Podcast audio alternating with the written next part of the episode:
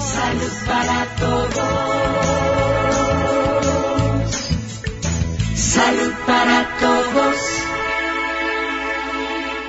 Hola, muy buenos días a todos, que el Señor me los bendiga. Los saluda Charmila Gómez en cabina. Javier Marrero nos acompaña, nos ayuda hoy en controles. Yo quiero contarles que hoy nos acompaña en cabina la doctora Dayana Araya. Ella es trabajadora social y gerontóloga de la clínica de VIH del Hospital San Juan de Dios. Hoy nos viene a conversar de la adherencia y el autocuidado de los pacientes con VIH en tiempos de COVID. Y es que la infección por VIH y el SIDA son problemas relevantes para la salud mundial debido al aumento de esta epidemia en poblaciones principalmente de adultos jóvenes y medios y por la factibilidad de su prevención mediante medidas de tipo sociosanitarias.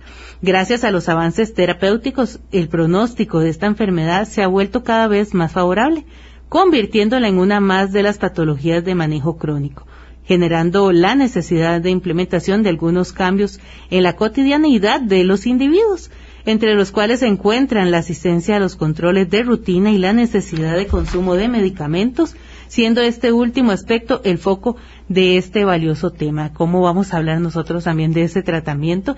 Y la adherencia al tratamiento antirretroviral eh, se tuvo también en consideración en la definición de la Organización Panamericana de la Salud y la Organización Mundial de la Salud, que la establecen como el grado de que el comportamiento de una persona se ajusta a tomar los medicamentos, sigue un régimen alimentario y ejecuta cambios de modo de vida que corresponden con las recomendaciones acordadas de este prestador de asistencia médica, o sea, del médico. Todo lo que nos piden, nosotros lo seguimos al pie de la letra. Y hoy vamos a ampliar de este maravilloso tema porque nos llama mucho la atención y hay eh, consultas relacionadas a esto en programas pasados donde nos decían si tenían que ir o no a consultas, si tenían que ir por los tratamientos o no. Entonces, hoy traemos este eh, programa especialmente para esas personas que nos lo hicieron saber con la necesidad de educarnos un poco más relacionado a este tema. Muchísimas gracias, doctora, por estar con nosotros, ampliarnos de este tema. Buenos días, Charmina. Gracias por la invitación. Un gusto, doctora. Y es que en este tema mucho de lo que nosotros podemos hablar, eh, parte de ello y de lo que nosotros queremos arrancar,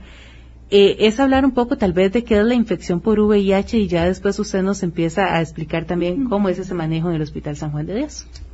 Claro, bueno, la infección por VIH, ¿verdad? Es una infección causada por el virus de inmunodeficiencia humana.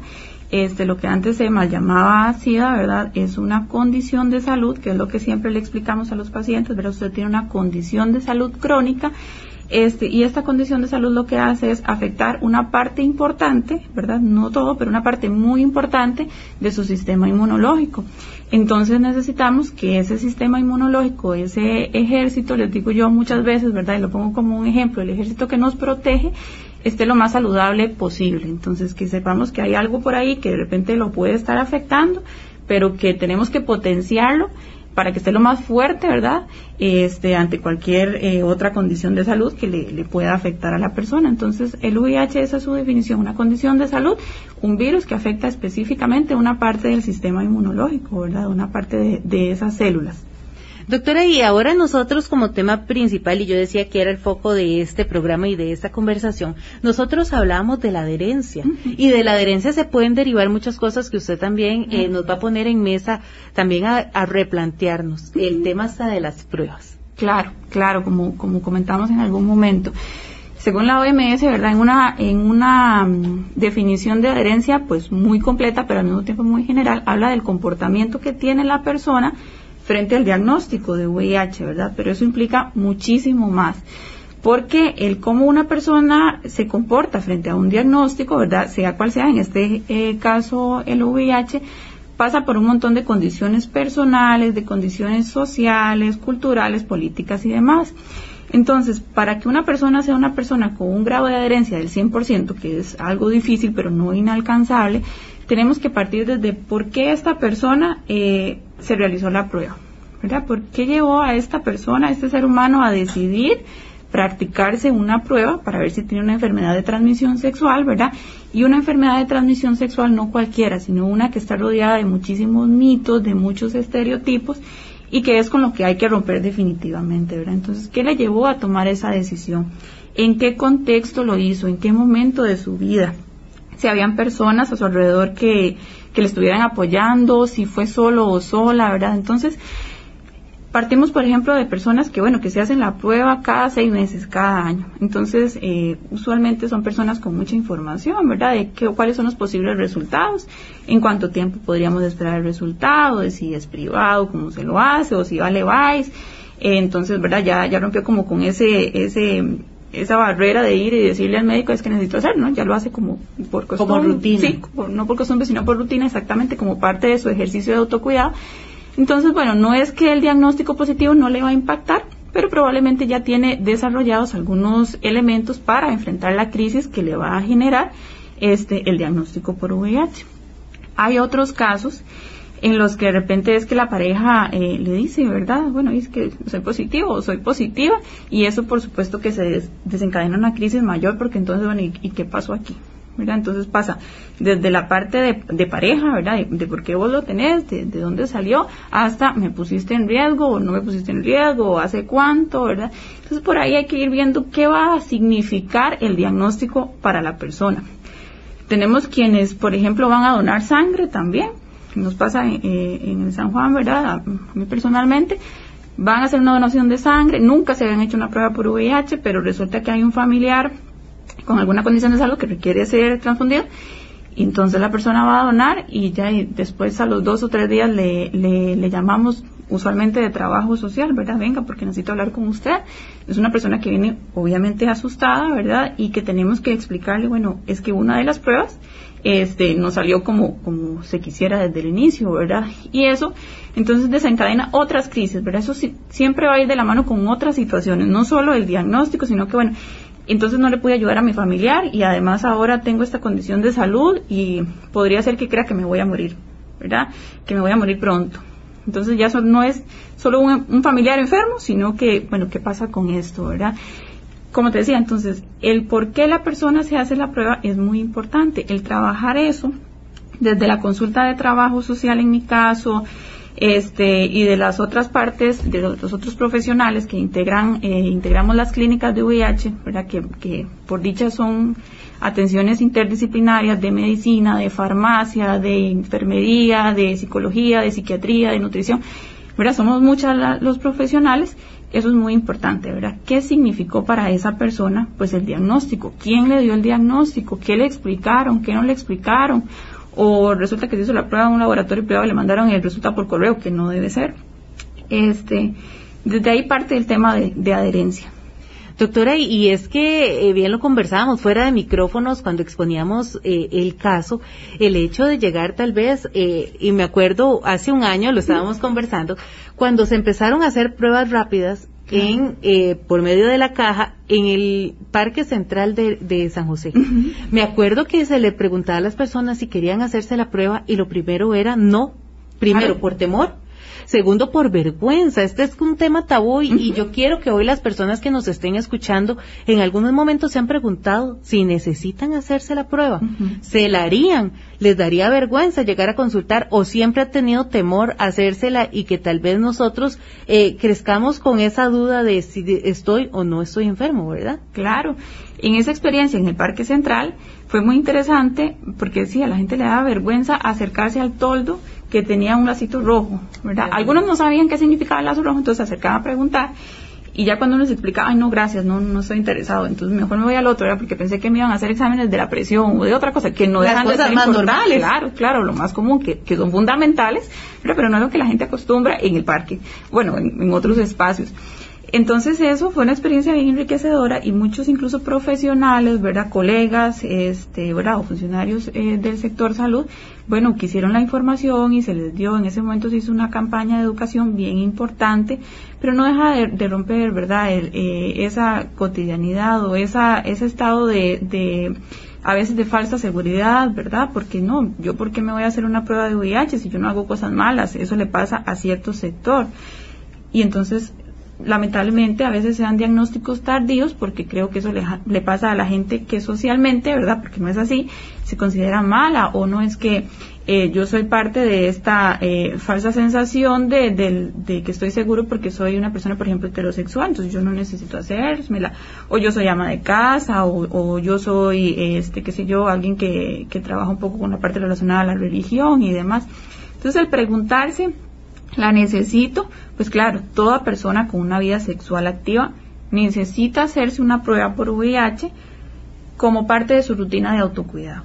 ¿verdad? Como deberíamos ir cada seis meses y pedirle al médico de la empresa o al médico del EVAIS o donde sea que se acerque la persona, quiero hacerme eh, el examen de la presión, ¿verdad? De diabetes, que cuánto peso, que cuánto mido. Bueno, también quiero ver cómo está mi salud sexual. Eso es fundamental.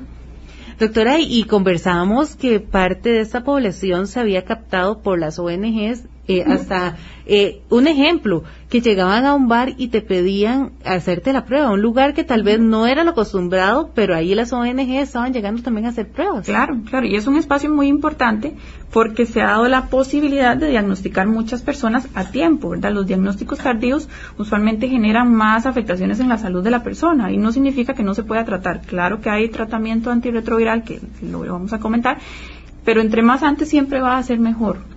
¿Verdad? Es importante que la persona esté bien y que adjunte el tratamiento como parte de su vida, no esperar a que se nos deteriore. Entonces, en estos espacios, este, ¿verdad? Sociales, bares, restaurantes, fiestas y demás, en los que algunas ONGs han llegado, han sido fundamentales lo que pasa es que entonces el contexto en el que la persona se diagnostica es eh, ya no, no de repente el más adecuado y la crisis que le genera a la persona usualmente es, es un poco más difícil de tratar. Entonces tenemos personas que me dicen, sí, yo me hice una prueba hace como dos años y me ha pasado ¿verdad? en mi consulta. Este, y después me llamaron, pero yo, yo no fui porque a mí me dio miedo.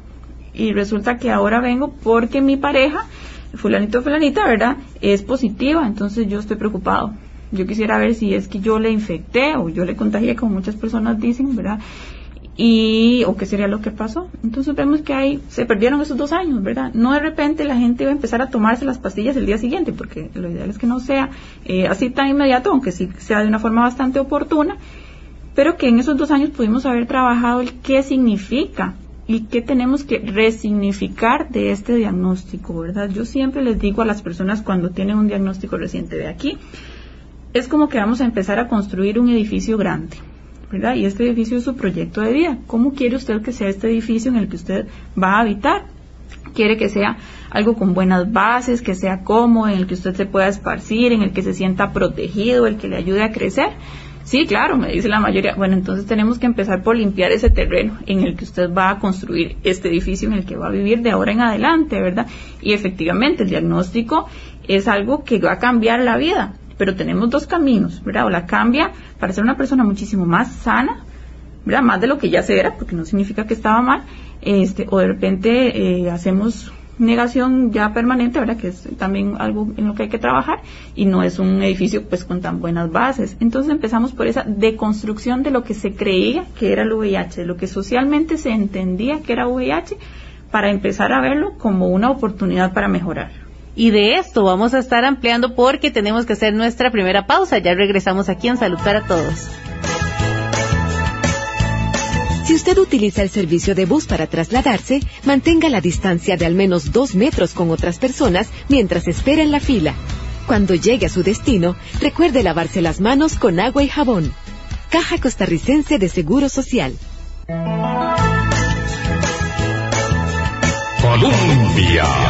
Volvemos a Salud para Todos, su programa Radio Colombia en el 987, la emisora que está en el corazón del pueblo. Si usted en este momento nos está sintonizando, yo quiero contarles que estamos en compañía de la doctora Dayana Araya, ella es trabajadora social y gerontóloga de la clínica de VIH del Hospital San Juan de Dios. Si usted quiere participar con nosotros, yo lo invito para que lo haga a través de la línea telefónica 905 224 4933 o nuestro WhatsApp el 70030303.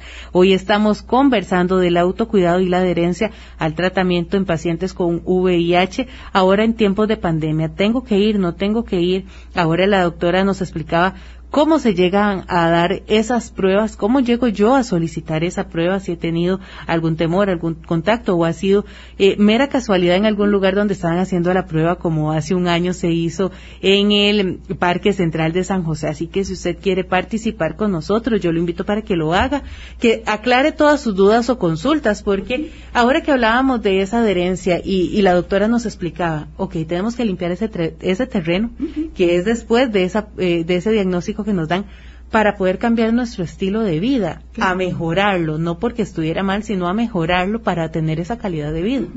Claro, y eso es, eso es ahí donde empezamos a trabajar, ¿verdad? Y todo el equipo. Este, algo importante, la, la caja costarricense, eh, por dicha tenemos siete clínicas de atención a personas con VIH. A veces nos quedamos cortos y cortas, ¿verdad? Pero este, ya pues hemos crecido. Entonces, podemos decir que toda la población está cubierta y la atención en todas las clínicas es de forma interdisciplinaria. Entonces, la comunicación que mantenemos también es bastante abierta y ahí es donde empezamos. Bueno, esta persona resulta que este, necesita mejorar en este sentido. Resulta que su estilo de vida en cuanto al consumo de sustancias psicotrópicas, ¿verdad? O psicoactivas, este, es algo que nos podría limitar para que sea una persona eh, que mejore, ¿verdad? Su, su, autocuidado y que de repente se tome mejor el medicamento. Y es algo entonces en lo que nos ponemos de acuerdo, eh, ponemos en marcha todo un plan de intervención en todo el equipo para apoyarle, ¿verdad? Y es un ejemplo que también le ponemos, vea, siéntase en un equipo en el que la parte fundamental es usted, en el que su salud integral lo tenemos encima de una mesa, y una mesa bien importante. Entonces tenemos que este, reforzar los sostenes de esa mesita. Y ahí es donde entonces empezamos a hablar de todo el gran tema, como hemos venido diciéndolo, de adherencia. ¿Dónde está la red de apoyo de esa persona? Cuál es su postura frente al diagnóstico, cuál es su percepción frente al tratamiento antirretroviral, qué es lo que cree esta persona de las pastillas que se va a tomar, ¿verdad? Si cree que son muchas, si cree que son pocas, si le tiene temor a los efectos secundarios, si de repente es algo que va a cambiar por completo su rutina o no, ¿verdad? Esa es una parte fundamental Siempre le decimos el hospital está acá, no nos vamos a mover. El acceso a la seguridad social para las personas con VIH ha mejorado muchísimo, es algo que se veía ayer, ¿verdad?, con, con don Eduardo y que podemos ampliar también.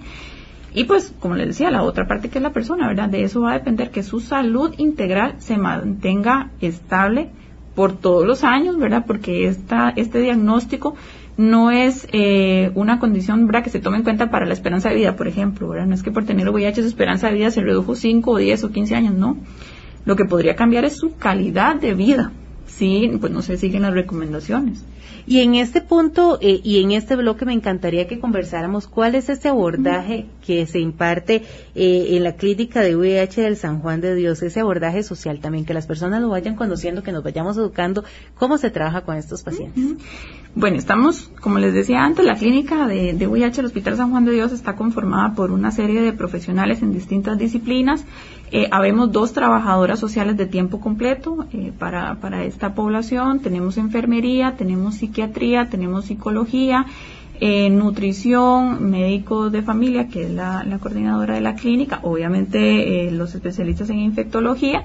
Entonces somos un equipo, ahora Si, si dejo de dar alguna compañera, eh, bastante fuerte en ese sentido. Al corte que hubo en junio del 2020, teníamos activos en la clínica de VIH 2.730 pacientes.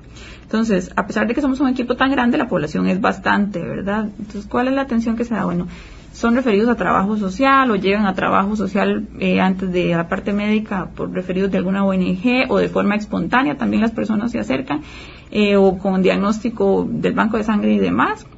Nosotros, nosotras hacemos una valoración bastante integral, tenemos algunos instrumentos, ¿verdad?, para ver eh, calidad de vida, para ver estilo de vida, para ver adherencia, para ver si hay algún problema, por ejemplo, de deterioro cognitivo y saber si tenemos que referir a alguna otra persona.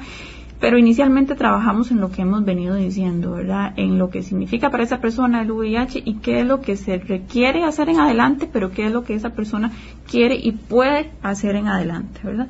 Entonces de repente vemos a algunas personas que vienen con muy buenos recursos, tanto internos como externos, y que necesitan información, ¿verdad? Y bueno, dígame, dígame esto muy puntual de qué se trata, este, ¿verdad, licenciada? Dígame si, si me voy a morir pronto. Y bueno, no le podemos decir a nadie eso, pero le podemos decir qué hacer para que tenga una buena calidad de vida. Este, podemos trabajar en su proyecto de vida. Bueno, vamos a fortalecer su red de apoyo. Vamos a ver quiénes son las personas que están ahí, ¿verdad? Para decirle cómo se siente, cómo le fue en la cita. Ya empezó no empezó el tratamiento, ¿verdad? Tuvo o no tuvo efectos secundarios. Eso en algunos pacientes. Hay otros casos en los que son un poco más complejos porque este este es un diagnóstico que también media por muchísima violencia, tanto familiar como social. Entonces, algunas personas, ¿verdad? Muchas de ellas tienen eh, una historia de vida sumamente convulsa, ¿verdad? Con traumas desde la niñez, con otras historias, por ejemplo, de otras enfermedades crónicas, con padres también con este diagnóstico que de repente este, su adherencia pues no fue como uno la quisiera y fallecieron, ¿verdad? O gente con muy buenas experiencias también. Entonces, de eso tenemos que partir de cuál es el contexto en el que esta persona está viviendo. Entonces, no tenemos pues una receta, ¿verdad? Partimos de la particularidad, valga la redundancia, de, de cada persona. Y es parte de lo que hoy vamos a estar ahondando. Y este, después de esa adherencia también viene el autocuidado muy de la mano. Y vamos a ampliar de ese autocuidado que deben de tener las personas. Hay ya consultas relacionadas al tema. Los invitamos para que ustedes también participen con nosotros a través de la línea telefónica 905 224 4933 o nuestro WhatsApp el 70030303. Vamos a ampliar todas las dudas o consultas que tienen ustedes con relación a este tema. Así que vamos a hacer nuestra segunda pausa. Ya regresamos aquí en Salud para Todos.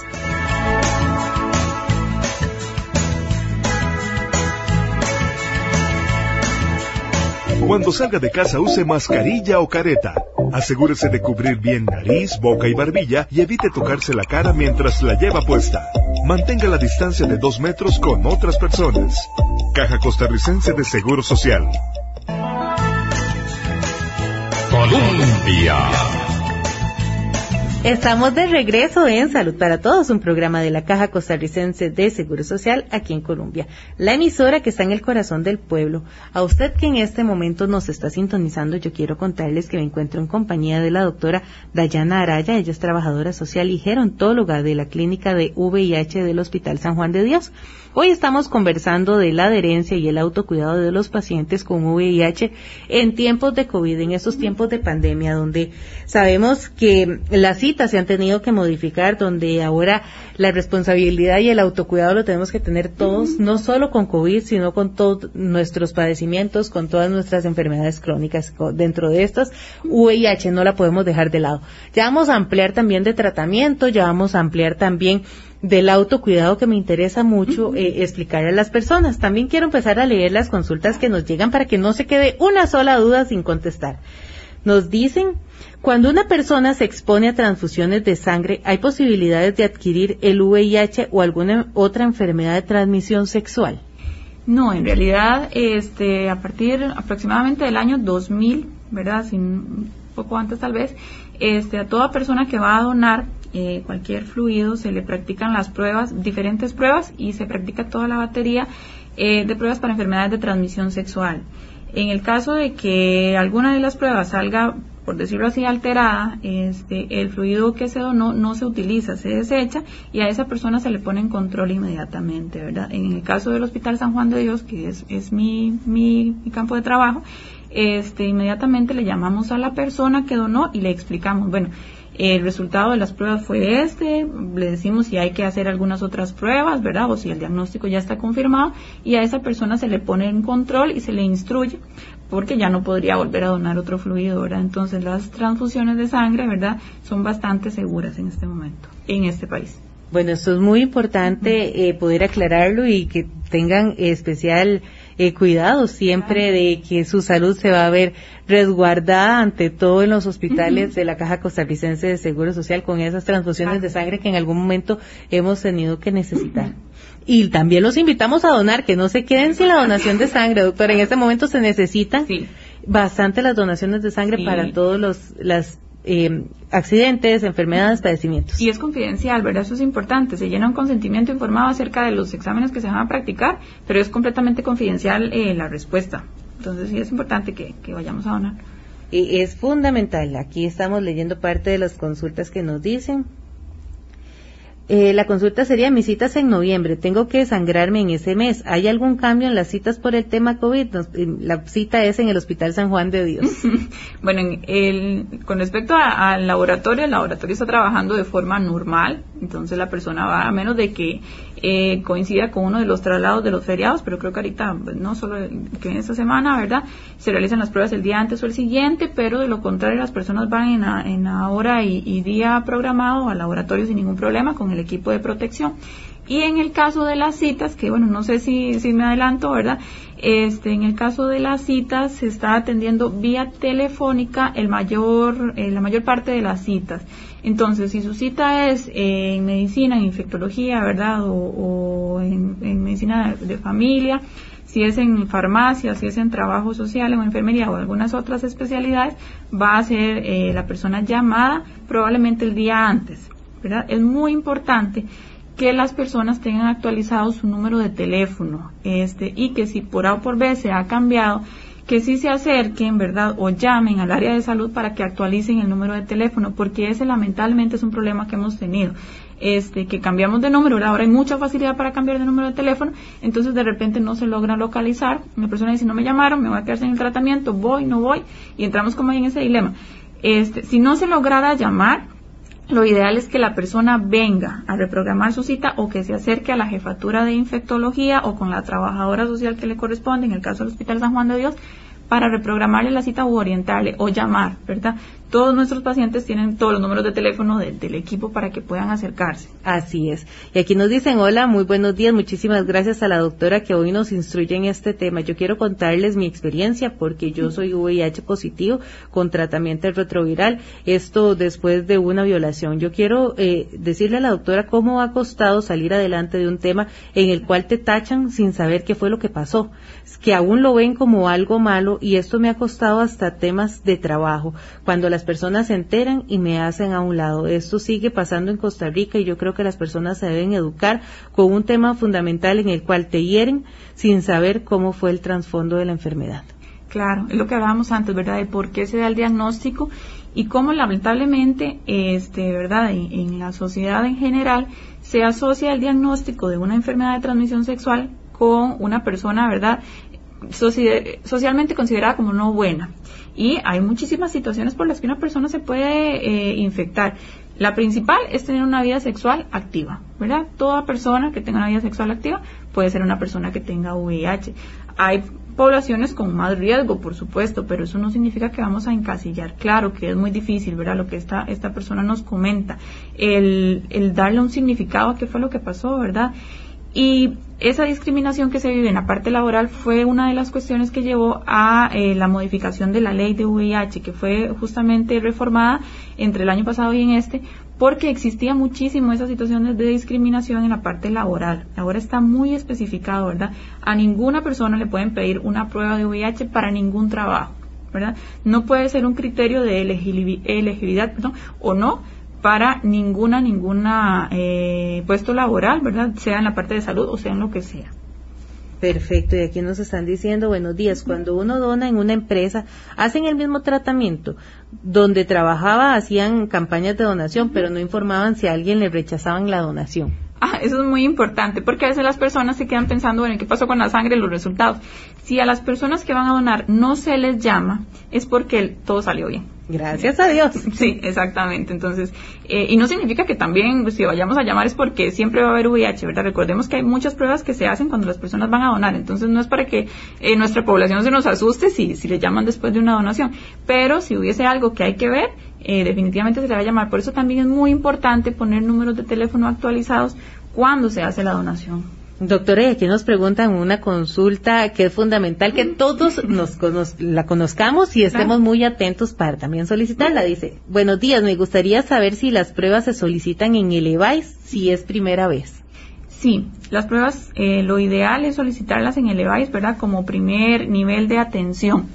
Si ya se tiene control en alguna especialidad, en, en, otro, en el hospital, ¿verdad? También se puede solicitar, pero lo ideal es pedirlas en el EVAIS. La prueba es de acceso este, generalizado. ¿Qué significa eso? Que es gratuita. No es necesaria la parte del aseguramiento y demás, digamos, para ir a solicitar si es solo la prueba por VIH. Si es una persona que va a consultar por otro motivo, pero también, claro, que tiene la necesidad, ¿verdad?, de, de, tamizarse, pues le puede decir al médico de Levice y el médico pues está en, en, en su obligación de ofrecer la prueba de una forma oportuna y explicar cuáles son los posibles resultados de esa prueba. Doctora, y ustedes aquí que estaban conversando de brindar los números de teléfono, nos preguntan que si ella da el número de teléfono en el EVICE, igual sale el registro en el hospital o tiene que ir a cada lugar a dejarlo. Eh, no, eh, se puede hacer en el EVICE, ¿verdad? Con la persona de redes del EVICE, es la que le actualiza los números de teléfono, y el, el EDUS, ¿verdad? Que es el famoso sistema que tenemos ahora, que es bastante oportuno, nos permite verla en cualquier eh, centro de salud. Bueno, y aquí nos están haciendo una consulta que no es relacionada al tema, pero para ver si la doctora la puede orientar. Dice, tengo a mi mamá de 96 años, tiene una demencia leve, pero vieras que me bota las pastillas. Ya hemos hecho de todo y ella dice que no quiere más pastillas. Disculpe porque no es del tema. Bueno, habría que ver este, hasta el tema de, cómo son esas pastillas, ¿verdad? Si es una persona de una, de una edad avanzada, si es una persona tan longeva, Recordemos que este, las personas entre más envejecemos, más se nos exacerban nuestros rasgos de personalidad. Entonces, si ya éramos complicadillos, por decirlo así, para tomar medicamentos, probablemente eso va a aumentar. Si se tiene una demencia, eh, aún más, porque no se va a entender la importancia de tomar el medicamento. Y si el medicamento es, por ejemplo, muy grande o de alguna forma, ¿verdad? La mayoría de las pastillas pues son redondas, pero digamos que no, que no sea el caso, va a ser difícil de que la persona se la trague. Entonces, para ellas, esa persona es muy importante que se lo diga al médico para que pregunte si ese medicamento existe en otra presentación. Si se puede este, dividir el medicamento. Hay muchos medicamentos que no se pueden partir. Por ejemplo, y volviendo al tema de VIH, los medicamentos de VIH son una pastillita un poquito más grande que, que una acetaminofén, por decirlo así. No se pueden partir. La persona tiene que tomarla entera. Y así hay otros muchos medicamentos. Entonces es muy importante que se lo diga al médico y de repente buscar atención en farmacia, ¿verdad? Que en los hospitales hay, para que los compañeros le expliquen, bueno, si se la puede tomar la pastilla, por ejemplo, con, con alguna fruta que sea más fácil tragarla, o con yogur, que muchas veces se recomienda, o con gelatina, con algo que sea más fácil de, de administrar. Por favor, a seguir las recomendaciones. Nos dicen, hola, muy buenos días, muchas gracias a la doctora. Yo quería preguntar si una persona menor de edad sexualmente activa que ha tenido varias parejas puede solicitar la prueba de VIH o tiene que ir acompañada de sus padres. Puede solicitarla, Recordemos que en el tema de, personas menores de edad medía mucho la parte legal, obviamente, ¿verdad? Y de protección este, a la persona menor de edad, no solo por el diagnóstico, sino por su condición de ser persona menor de edad. Si la persona es menor de 16 años, eh, probablemente pueda consultar sola, ¿verdad? Pero ya va a depender también mucho de, la persona que le esté atendiendo. Si es menor de 16 años, este, recordemos que eh, la parte, digamos, de libertad sexual, aunque esa palabra libertad implica mucho, es a partir de los 16 años. Entonces, si es menor, va a tener que ir acompañada de otra persona mayor de edad, preferiblemente el encargado, el responsable legal. Perfecto, nos dicen, hola, muy buenos días a la doctora. Yo quisiera que me informen cómo están las estadísticas con este tema. ¿Hay aumento en casos de VIH? Nos lo pregunta don Eduardo Gómez. Claro, claro que hay aumento, ¿verdad? Y era algo que de repente comentábamos fuera de micrófono. Para el año este 2018, ¿verdad? Que fue el último corte para el que se hizo el Plan Nacional de, Atención a Personas con VIH. Este, la población ascendía a los 11.000 casos, ¿verdad? Entonces podríamos estar hablando que en este momento van a haber más de 12.000 casos activos en el país. Y si la población ha venido en aumento, ¿verdad? Eh, para el corte que hubo en junio del 2020, de enero a junio del 2020, en el Hospital San Juan de Dios habíamos recibido 160 personas nuevas, ¿verdad? Y estamos ya en septiembre. Podríamos decir que esa, esa cantidad probablemente tenga un tercio eh, más. Si la población ha venido en aumento y ahora los diagnósticos pues están dando sí de una forma más oportuna en la mayor parte de los casos, pero también la población ha variado un poco. Ahora la población que más se diagnostica es la población de adulto y adulto joven, ¿verdad? Entre los 19, 24 hasta los 35 años, más o menos por ahí. Doctora, y ahora eh, leyendo parte de las consultas y que también queríamos abarcar en este espacio era el autocuidado. Claro. ¿Qué le podemos decir a todas estas personas con relación al autocuidado, con relación a lo que estamos viviendo eh, con COVID y el acercamiento también a los hospitales? Esa es una parte medular en la atención, ¿verdad? El, el cuidarse. Nosotros podemos decirle a la persona, vea, haga A, B y C ¿verdad? Que si la persona no se cuida a sí misma, de acuerdo, por supuesto, a sus posibilidades, ¿verdad? Tanto económicas como humanas, materiales y demás, este, no vamos a poder avanzar.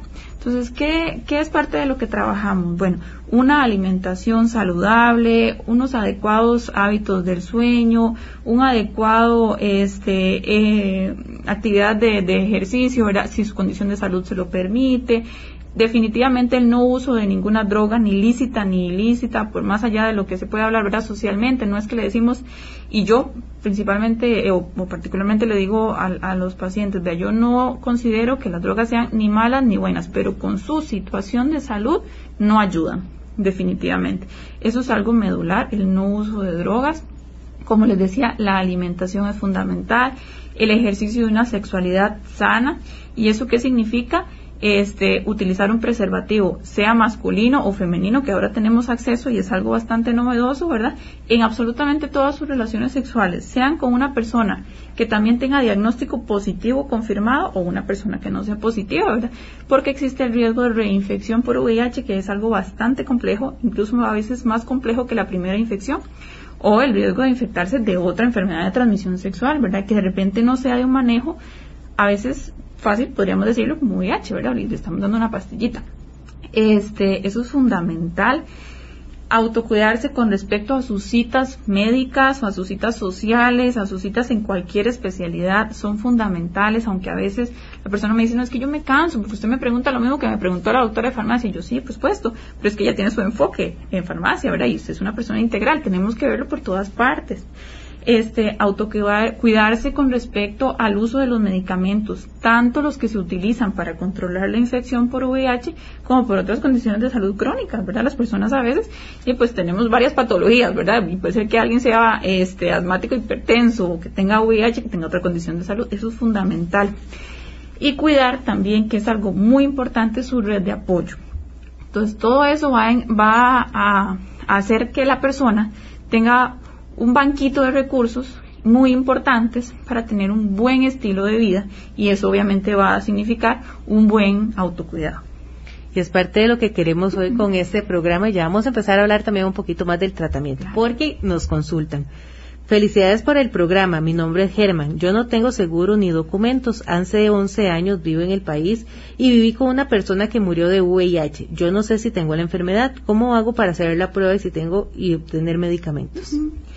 Algo muy importante, como les decía hace un ratito, la ley establece, y desde antes ya teníamos otras directrices, eh, que el acceso a la seguridad social de una persona con un diagnóstico confirmado o sospechoso por VIH es gratuito, ¿verdad? Todas las personas pueden acceder al tratamiento y pueden acceder a la atención. Ese es un derecho que tienen las personas con esa condición de salud. Y sabemos que todo derecho tiene un deber, ¿verdad? Entonces, el único requisito que se pide es tener una identificación reconocida en este país. ¿Cuáles son las identificaciones reconocidas en este país? Obviamente la cédula de identidad de los costarricenses, ¿verdad? Este, el pasaporte del país de que la persona provenga, en caso de migrantes, el pasaporte tiene que estar en buen estado y estar vigente. El DIMEX, ¿verdad? O la tarjeta de solicitud de refugiado, en el caso de las personas que están siendo refugiadas o, o ya de refugio o este, la cédula de residencia, ¿verdad? Las personas naturalizadas o que tienen residencia. Esos son los únicos documentos reconocidos legalmente en el país, no solo por la caja, sino en todo el país. Entonces, ¿qué se necesita? Bueno, pues identificarse para que esta persona pueda acceder. Podría hacerse la prueba, pues, en otra modalidad privada y demás, pero para acceder al tratamiento, como les digo, y la atención, sí tiene que tener alguno de esos documentos. Doctora, nos preguntan, yo tengo dos donadores para mi operación, pero está suspendida. ¿Siempre sirven los donadores cuando me reprogramen la operación? Sí, sí, sí, siempre sí. Así que no hay que tener cuidado. También nos consultan. Hola, muy buenos días a la experta. Sabemos que el tratamiento en la seguridad social es fenomenal. Es cierto que muchos, eh, muchas personas de otros países vienen a recibir ese tratamiento. Si es así, ¿se puede seguir haciendo? ¿El Estado los cubre? Eso es todo un tema, ¿verdad? Porque en realidad cae un poco en un mito, ¿verdad? Y a veces, ojalá no sea ahora el caso, ¿verdad? Hasta en temas un poco xenofóbicos y demás. No es que tenemos una población, y, voy a poner ejemplos, ¿verdad? Un poco más claros de migrantes nicaragüenses o de inmigrantes venezolanos o colombianos o salvadoreños o estadounidenses o de donde sea. eh, muy grande que nos satura por completo el sistema de salud y que de repente le quita el espacio a un costarricense para atender. Eso no es así. Las personas que migran porque desean hacerlo, porque aquí tienen mejores oportunidades para trabajar o porque están buscando refugio o por el motivo que sea, y que tienen esta condición de salud, usualmente se les instruye primero para que puedan regular su situación migratoria. A todos les instruimos para que puedan accesar a una modalidad de aseguramiento de, las que incluso se hablaron ayer. No es que nada más se les atiende ya, ¿verdad? Pero en el caso de que su condición este, económica no permita acceder, pues también se busca la posibilidad de un aseguramiento por cuenta del Estado si esa persona califica o si no, pues entonces nos acogemos a la ley, ¿verdad? Que protege a todas las personas que viven en el país y no hace exclusión de su procedencia este, geográfica con respecto al país. Doctora, y en eso nosotros no queremos quedar eh, sin conversar un poco el tema del tratamiento, los retrovirales a los cuales se les está mandando a las personas, cada cuánto tienen que ir por su medicamento, cómo es la toma en tema de autocuidado y adherencia, va muy de la mano ese retroviral. Claro. Eso es un tema bastante grande porque los medicamentos pues son muchos, ¿verdad? No todas las personas eh, toman pues la misma pastilla, sin embargo podría ser que, que sí la gran mayoría. En términos muy generales, este, la mayor parte de personas en este momento, ¿verdad? Que, que, se ha mejorado muchísimo con respecto al acceso a diferentes medicamentos, toma solo una pastilla. La gran mayoría. Hay otras que no, porque sus particularidades de salud no lo permiten, ¿verdad? Eso no es una cuestión caprichosa del médico, sino que, bueno, se estudia bien sus, sus exámenes dicen esto, su, su contexto social y familiar es este, y llegamos al acuerdo y, bueno, el medicamento que, que mejor se adapta a sus características, pues es este esquema, se llaman esquemas de tratamiento, sea una pastilla, sean dos, sean cinco, sea las que sean. Todas, todas las pastillas, ¿verdad? Eh, sea para esta o para otra condición de salud, tenemos que tomarlas según la indicación médica. En el caso de VIH es algo que nosotras insistimos muchísimo porque el medicamento se tiene que tomar a una hora reloj, ¿verdad? No es que se, mira, es que se me olvidó tomarme el acetaminofén, pero como ya no me dolía, ya no me lo tomé, ¿verdad? Que lamentablemente se hace mucho. Con VIH no nos podemos jugar ese chance. Como no debería ser con ningún medicamento, con VIH no, no se puede. Resulta que el medicamento tiene cierto tiempo de acción, ¿verdad? Entonces, si por ejemplo se está tomando monoterapia y la indicación es cada 24 horas, la hora no va a ser rígida o establecida por el médico. el horario sí es rígido, pero al principio no es que el médico dice, bueno, usted se lo toma a las 8.25 y de repente que esa, esa hora íbamos del camino del trabajo y la gente no puede. Entonces la persona dice, vea, yo trabajo de noche, trabajo de día, salgo de la universidad del trabajo de tal hora, a tal hora ya estoy en la casa, ya he cenado, que es muy importante, no se toman con la comida, entonces me la puedo tomar a las 9 de la noche. Bueno, su horario es a las 9 de la noche, no es a las 7 y 20 ni a las 9 y 45, es a las 9 en punto. El medicamento se tiene que tomar así de puntual. Existe un rango de unos minutos, 10 minutos, antes o después, que en realidad no es, no es mucho y no debería utilizarse como ese comodín, ¿verdad? Es fundamental. Se toma de por vida. El medicamento no es por un tiempo. Se tiene que empezar a tomar Siempre, siempre a la misma hora y siempre con la indicación. Probablemente va a ser al principio sin o con un distanciamiento importante de los alimentos. Y eso es algo que cuesta un poco porque entonces cambia este, la cotidianidad de la persona, que era lo que hablábamos al principio. Bueno, y es que yo estaba acostumbrado, me dice la persona, o acostumbrada a cenar a cualquier hora, porque ya no, no tengo un horario para cenar. Entonces viene la trabajadora social o el médico, la farmacéutica, le dice que ahora usted tiene que cenar, si se va a tomar la pastilla a las 9, tiene que cenar a 7 o a las 11 de la noche, porque resulta que no puede este, revolver el medicamento y la comida. ¿Pero por qué? Bueno, porque los efectos secundarios van a ser un poco más fuertes. Entonces eso hace que cambie la modalidad, ¿verdad? o el estilo de vida de la persona. O que de repente diga, oye, pero es que en mi familia nadie sabe, entonces ahora me van a preguntar que por qué yo siempre quiero cenar este, a la Antes misma hora. O Exacto, que por qué no, no como a cualquier hora si, si ya y la persona que hace la comida no la tiene lista. Entonces eso implica que hayan cambios, ¿verdad? Entonces a veces decimos, bueno, es que trate de decir en su familia que es que usted ahora tiene un régimen de alimentación más sano, que es verdad. No, es, no, es, una mentira que estamos inventando, que usted ahora va a mejorar este, sus horarios, sus horarios del sueño y demás. Entonces implica un cambio y a veces se es muy resistente al cambio, porque los seres humanos nos cuesta un poco lo que nos saca de nuestra zona de confort. O de repente, bueno, es que yo trabajo eh, muy lejos y tengo que andar el medicamento porque me lo tengo que tomar cuando voy manejando o cuando voy en el bus. También hay que buscar estrategias. Bueno, de repente tenga un pastillero, ah, no es que me da vergüenza porque me den la pastilla. Entonces busquemos otra cosa que se disfrace o, bueno, ¿qué hago? Porque es que yo no quiero tener el medicamento en mi casa porque si lo pongo aquí así, le pasa a alguien y se fija a ver en internet para qué sirve y se va a dar cuenta, lo claro. que entonces buscamos estrategias, guardémoslo en otro tarrito, quitemos la etiqueta, toma el pastillero, nosotros muchas veces le damos pastillero para que la persona pueda disimular un poquitito. Doctora, y es muy dado ahora que usted conversaba el hecho de que no expreso lo que tengo a mis familiares directos. Sí, es muy frecuente, sobre todo al inicio del diagnóstico, porque implica muchas cosas, ¿verdad? Desde en el caso, por ejemplo, de las personas que están en su grupo familiar eh, nuclear, ¿verdad? Con su papá, con su mamá, si están los dos, o hermanos o hermanas, es que voy a hacer sufrir a mi mamá, noticia. Y yo no quisiera que ella sufra por culpa mía, porque además falleció un familiar hace poco tiempo o demás. Entonces trabajamos con eso. Yo le puedo decir a usted que del 90-95% de los familiares reaccionan bastante bien y se convierte en una adecuada red de apoyo, pero eso no es el 100%. ¿Verdad? Y ese porcentaje que no es algo con lo que tenemos que lidiar y aprender a manejar junto con el paciente. Y también, ya la primera parte de, es que si me va a preguntar este, qué era lo que yo andaba haciendo, era porque también se reproduce el mismo mito, ¿verdad? Y me estigmo yo sola o yo solo. Y tengo que, que, decir qué fue lo que pasó. Y de repente entonces ya no van a querer a mi pareja porque van a creer que fue él o que fue ella. Eso pasa mucho. Y trabajamos desde la parte de empoderar, Para poder enfrentar la situación crítica. Yo les digo siempre, de aquí vamos a empezar a llenar una cajita de herramientas porque resulta que esta no es la única situación de crisis que usted va a vivir en su vida, porque los seres humanos tenemos problemas en la vida. Entonces, esto es una cajita que usted tiene vacía, pero que va a empezar a llenar con esas herramientas que le van a enseñar cómo afrontar ciertos problemas. Entonces usted va a decir, bueno, resulta que una vez cuando yo le tuve que decir a mi mamá que, que me jale una torta, por decirlo así, yo me acuerdo que yo lo primero que hice fue que me senté a hablar con ella o con él o con mi pareja, con quien sea, y esperé que estuviera tranquilo o tranquila eh, ¿verdad? Le, di algo como agradable, voy a ir suavizando, ¿verdad? Como el espacio, y ya después le fui diciendo, ah, bueno, eso le sirvió, sí, entonces tratemos de emplearlo. No, yo me acuerdo que cuando yo le dije a mi mamá que tal cosa, ¿verdad? Porque muchas veces es como con la progenitora que hay ese, ese temor, ¿verdad? El rechazo a hacer sentir mal y demás. Y así es como vamos buscando estrategias. Bueno, ¿qué es lo que está empleado antes? ¿Verdad? Porque los seres humanos tenemos todo ese bagaje. No hemos llegado hasta aquí de la nada.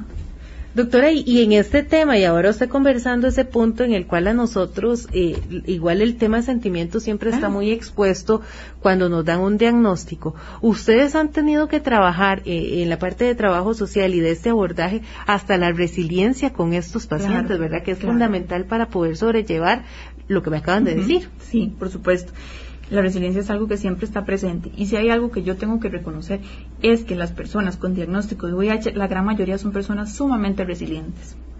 Son personas que desde su diagnóstico enfrentan situaciones muy difíciles, muy traumantes, ¿verdad? que representan muchísimo temor, que representa vergüenza muchas veces, ¿verdad? Que representan ira, este, que les hacen pasar por un montón de etapas de, una crisis, como es la negación, como ese, este, esa negociación, como es si yo hubiera, y son personas realmente fuertes, realmente resilientes, y yo la mayor parte del tiempo les digo, usted es una persona que usted puede ya hablar de esto, pero no es que a mí todavía me cuesta mucho, claro, claro que cuesta, porque no es en dos semanas que se, se desaparecen esos sentimientos, somos seres humanos. Pero ya usted puede decirle a otra persona, vea, sí es muy difícil, pero se puede salir adelante, ¿verdad? Y eso es fundamental, ¿verdad? Y que las personas reconozcan que es una habilidad que si de repente no se había identificado que se tenía, cuando se tiene ese diagnóstico, no hay otra, casi siempre se, se evidencia y se potencia. Doctora, y, y, en este minuto que nos queda ya para finalizar, podemos decirle a las personas que este programa nos sirve para educarnos, en que si tenemos alguna duda, consulta, quitemos el temor y hagamos la prueba. Claro, claro, exactamente, es fundamental. El primer paso es darnos cuenta si hay o no hay una condición de salud y si la hay, empezar a atenderse y si no la hay, pues cuidarse para que no, no llegue a tenerse. Muchísimas gracias a la doctora Dayana Araya por estar hoy con nosotros, exponernos de este tema de autocuidado y adherencia en el tratamiento de pacientes con VIH. A usted que nos escuchó, a usted que se educó con nosotros, por favor, acuda a la consulta. Si usted tiene algún temor, alguna duda respecto a si necesito o no hacerme la prueba. Entonces, como bien lo decíamos, todos en algún momento de la vida tenemos que hacerlo y tenemos que saber cómo estamos, como si fuera una rutina. Así que muchísimas gracias, muchísimas gracias a todos los que participaron y estaban en sintonía y a los mensajes que nos llegaron. Los esperamos mañana, Dios mediante, con más información aquí en Salud para Todos. Bendiciones.